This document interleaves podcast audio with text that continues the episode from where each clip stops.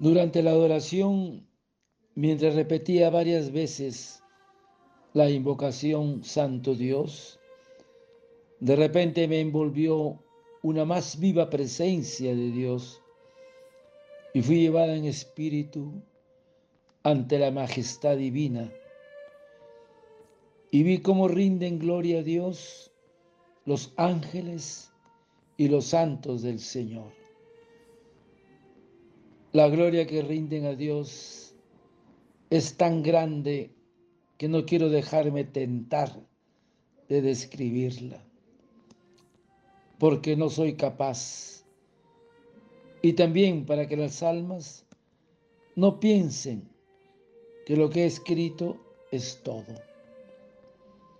San Pablo, ahora comprendo por qué no quisiste describir el cielo y solo dijiste que lo que el ojo no vio, ni el oído oyó, ni el corazón del hombre anheló, lo que preparó Dios para lo que le aman.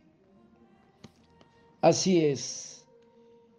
Y todo lo que ha salido de Dios, a Él vuelve y le rinde una gloria perfecta. Y ahora, al mirar la gloria que yo rindo a Dios, oh, qué miseria es.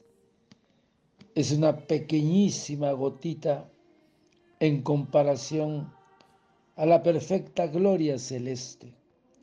Oh, qué bueno eres, oh Dios, que aceptas también mi adoración y diriges benignamente tu rostro hacia mí y me hace saber que te es agradable nuestra oración.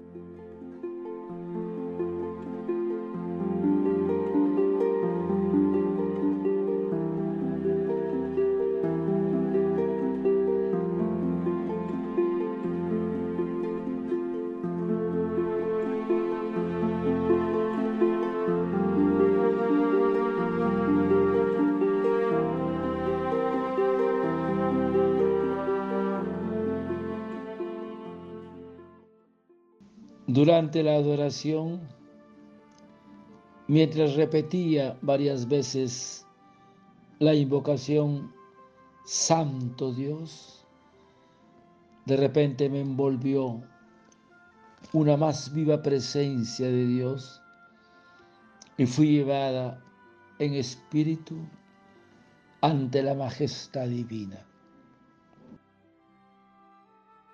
Hermanas, el Padre busca adoradores en espíritu y en verdad, porque Dios es espíritu y los que lo adoran deben adorar en espíritu y en verdad. Juan 24.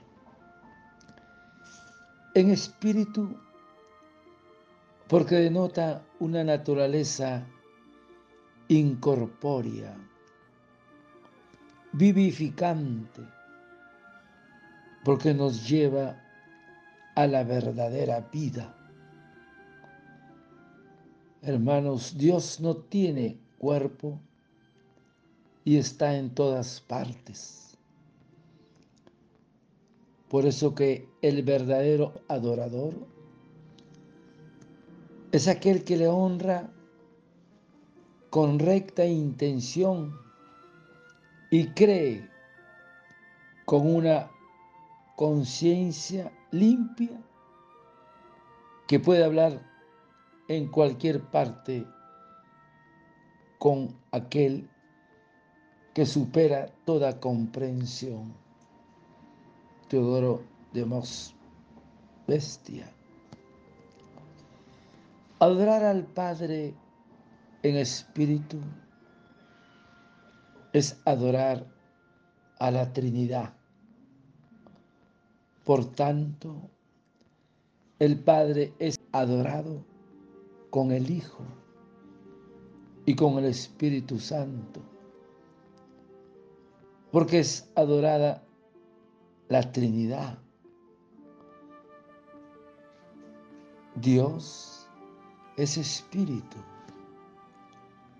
Y el espíritu marca la diferencia entre Dios y el mundo material. Porque Dios es incomprensible e incapaz de ser pensado. Lo dice Orígenes. Quien camina en el Espíritu, adora en el Espíritu.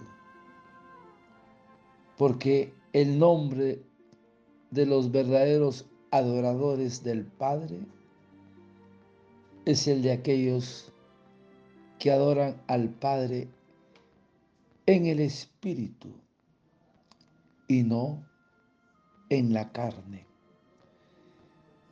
en la verdad y no en los símbolos, orígenes. Por eso, hermanas, la adoración eucarística tiene por objeto la divina persona de nuestro Señor Jesucristo, presente en el Santísimo Sacramento.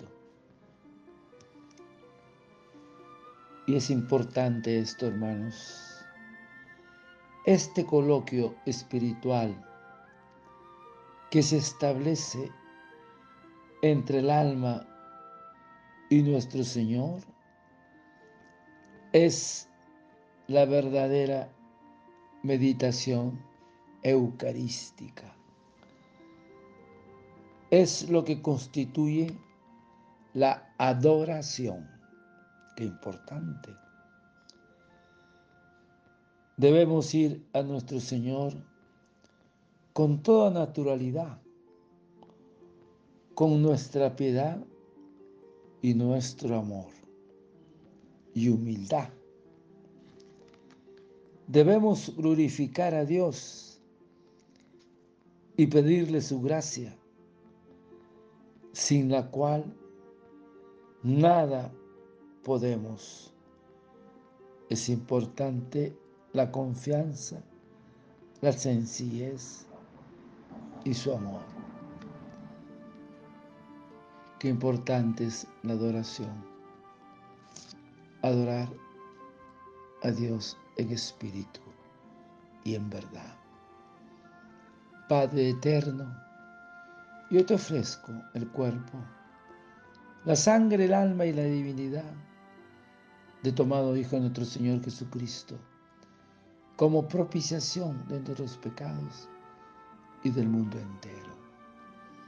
Y por su dolorosa pasión, ten misericordia de nosotros y del mundo entero oh sangre y agua que brotaste del corazón de Jesús como fuente de misericordia para nosotros, en ti confío. Desearte un lindo día, que el Señor de la misericordia te conceda la gracia de la adoración a ti y a tu familia. Dios te bendiga y proteja. Santa Faustina, ruega por nosotros. Amén.